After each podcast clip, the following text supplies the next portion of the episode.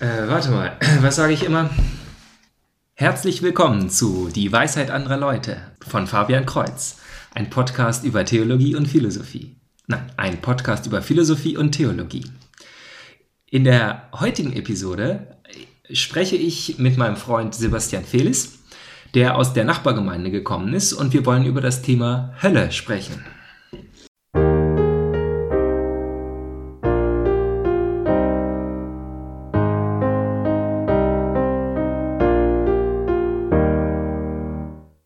Sebastian, schön, dass du da bist. Ja, Fabian, ich freue mich. Stell dich doch mal ein kleines bisschen vor. Wer bist du? Was machst du so? Ja, vielleicht ganz kurz. Mein Name ist Sebastian. Ich bin jetzt 26 Jahre alt, komme aus St. Franziskus. Und genau, ich bin so ein bisschen in meiner Kirchengemeinde engagiert. Wir leiten auch eine Jugendgruppe.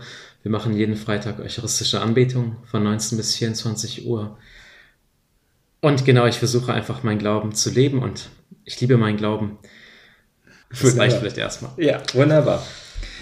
So, wir hatten neulich ein Gespräch. Ich habe das Thema Hölle deswegen ausgewählt, wegen unseres Gespräches.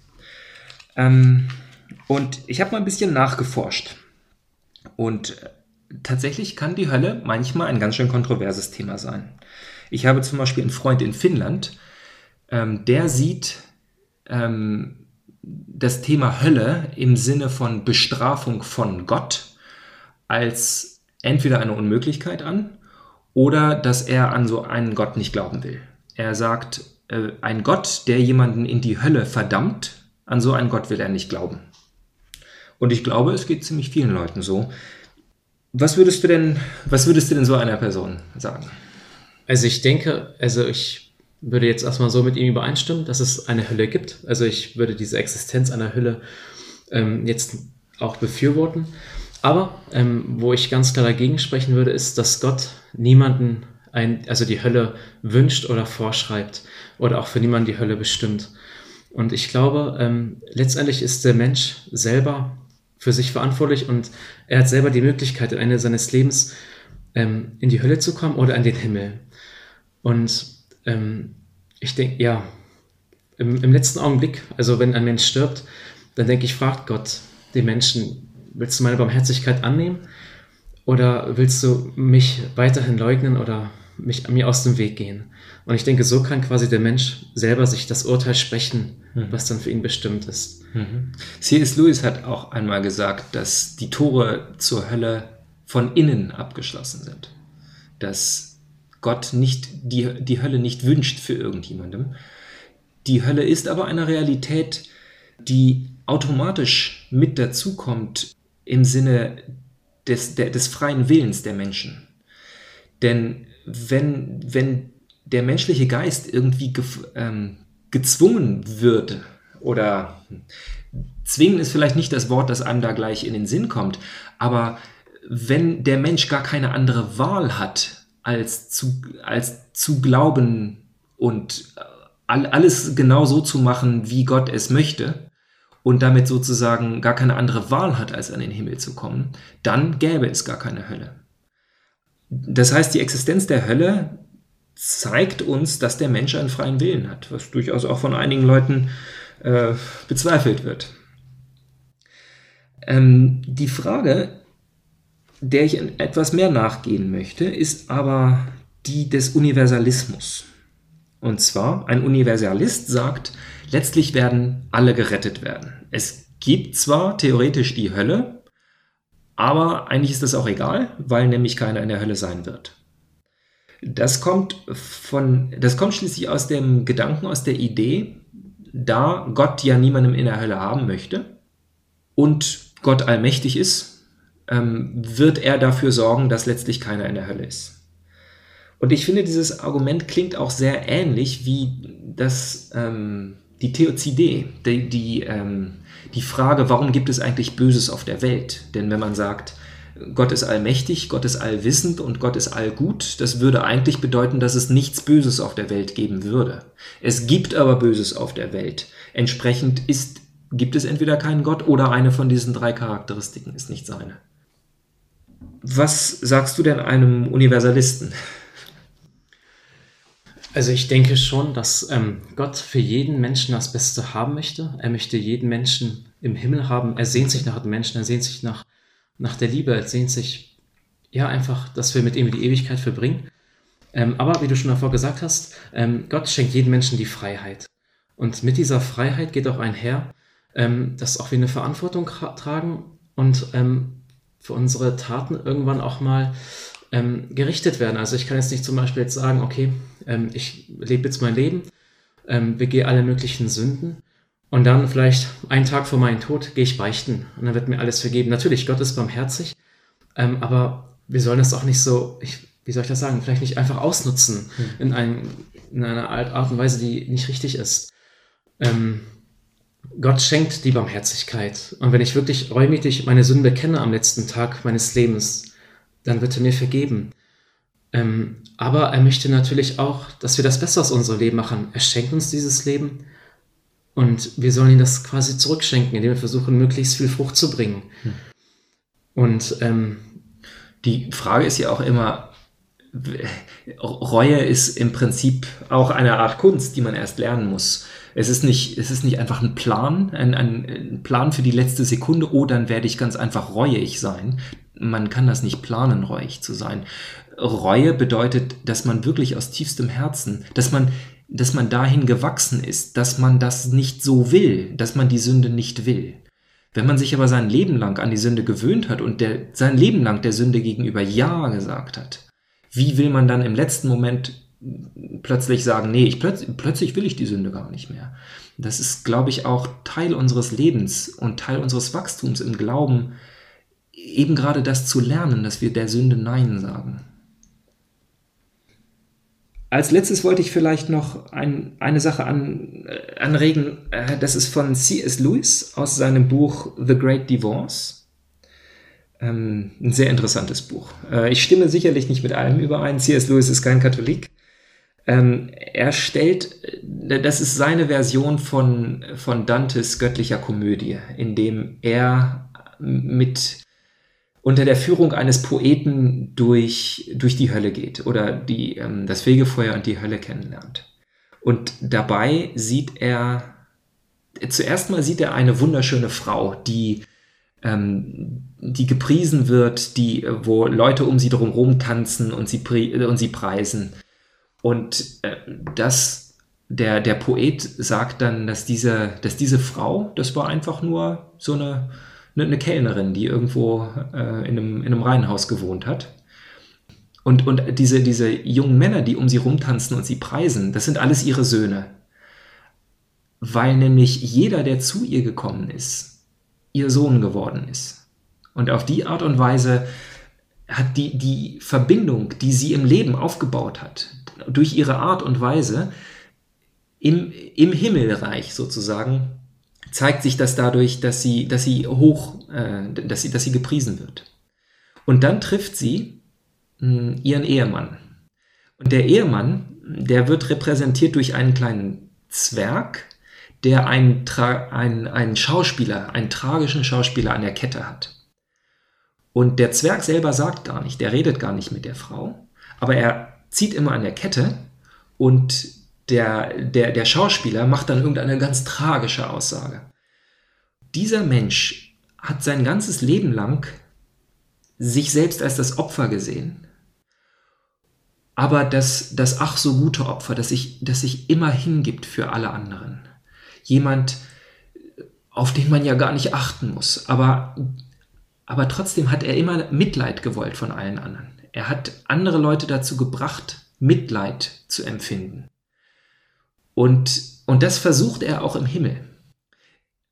Er, set, er versucht seine Frau unter Druck zu setzen und sagen, ach, wie kannst du denn hier, wie kannst du denn hier glücklich sein, wenn du weißt, ich werde vielleicht in die Hölle zurückgehen.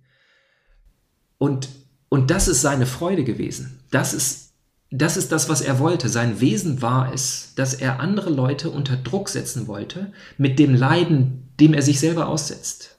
Die Frau sagt ihm immer, ich möchte nicht, dass du leidest. Wir alle wollen, dass du hierher kommst. Hier ist Freude. Komm in den Himmel, hab Freude. Aber der Mann, der wollte keine Freude. Er wollte, dass andere ihn bemitleiden. Das ist das, was er sein ganzes Leben lang gelebt hat. Zum Ende hin verschwindet dieser Typ. Und er geht tatsächlich zurück in die Hölle. Und diese Frau, diese selige, heilige Frau, geht dann weg und die geht in den Himmel. Und C.S. Lewis wundert sich, wie ist denn das möglich? Hat die jetzt gar kein Mitleid mit ihm? Und die Antwort ist, ja, möchtest du denn, möchtest du denn, dass die Hölle das Veto über die Glücklichkeit im Himmel hat? Dass es Leute gibt, die sagen, ihr dürft nicht glücklich sein, solange ich unglücklich bin, und dann selber die Unglücklichkeit wählen. Und das kann doch nicht sein. Und solche Leute kann ich mir vorstellen, das, das ist der Weg, der schließlich in die Hölle führt. Und deswegen sollten wir nicht zu sehr denken, dass wir Mitleid mit den Leuten in der Hölle haben sollten.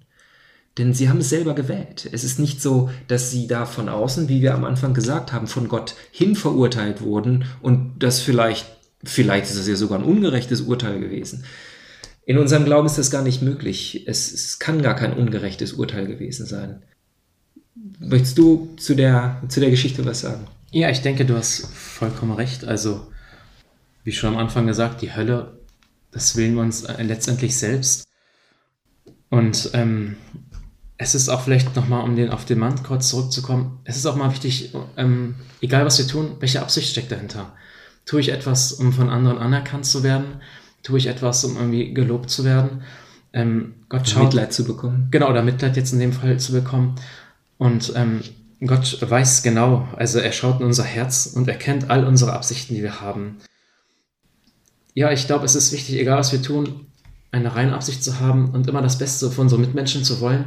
Und auch, wenn wir jetzt zum Beispiel, ich weiß nicht, an die größten Verbrecher denken, jetzt in der Hölle, ähm, wir sollten niemandem wünschen, dass er in die Hölle geht. Aber wie du gesagt hast, diese Menschen die da sind, die haben sich dieses Urteil selber ausgesucht. Sie, sind, sie möchten da sein. Sie haben Gott freiwillig abgelehnt. Und ich glaube, das ist einfach der entscheidende Knackpunkt, ähm, wo Gott ja jeden Menschen die Freiheit lässt und dann einfach das akzeptiert.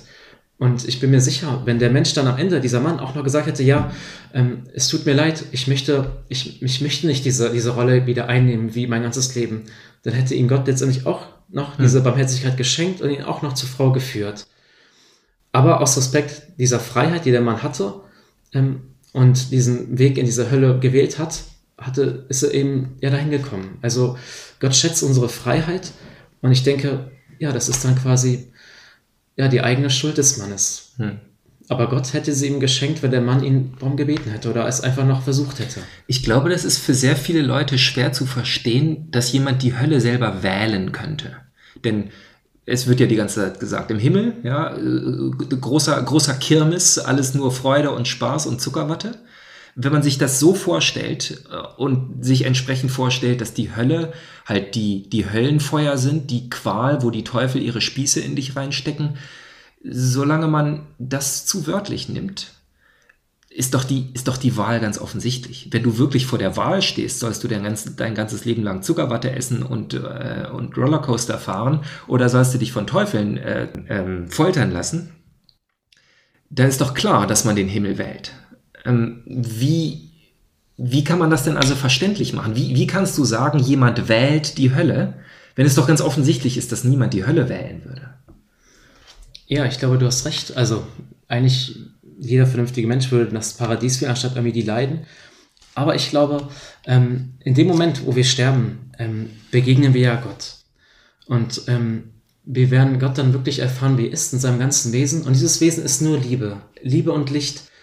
Und wenn ich in meinem früheren Leben, nur Hass empfunden habe, nur Aggression, nur Gewalttätigkeit, dann, dann glaube ich, sagt der Mensch sich selbst, ja, ich, es geht einfach nicht. Ich, ich, ich kann dieser Liebe nicht entgegentreten, sondern ich, ich wähle ab, ich, ich wähle selbst freiwillig diese Hölle, weil es ist einfach, ich fühle mich einfach nicht würdig oder ich weiß nicht, ich will es nicht.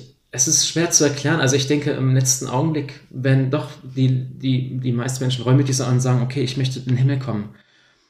Aber ähm, ja, ich glaube, warum dann einige doch die Hölle wählen, ist einfach, weil ja, vielleicht haben sie einfach zu viel Selbstzweifel oder sie können dieses Licht einfach nicht annehmen oder bereuen dann zu stark. Ist es, hat es vielleicht auch was mit dem ersten Gebot zu tun? Denn die Frage ist, was ist denn dein Gott? Und wenn dein Leben lang Ruhm und Ehre zum Beispiel dein Gott war oder Geld, und dann stehst du vor dem wahren Gott, dann wirst du ihn nicht als solchen anerkennen. Wenn der wahre Gott dir sagt, komm zu mir, aber du wirst kein Geld bekommen. Komm zu mir, aber du wirst keine Ehre haben. Dein, äh, der, der Typ, der den Boden bei dir gewischt hat, der ist größer als du. Ist das in Ordnung für dich? Und jemand, der sein ganzes Leben lang es für das Wichtigste empfunden hat, einen hohen Status zu haben, der, der kann das Angebot nicht annehmen, in den Himmel zu kommen, in dem sein Bodenwischer höher ist als er. Und letztlich ist es die Frage des ersten Gebotes. Wer ist dein Gott?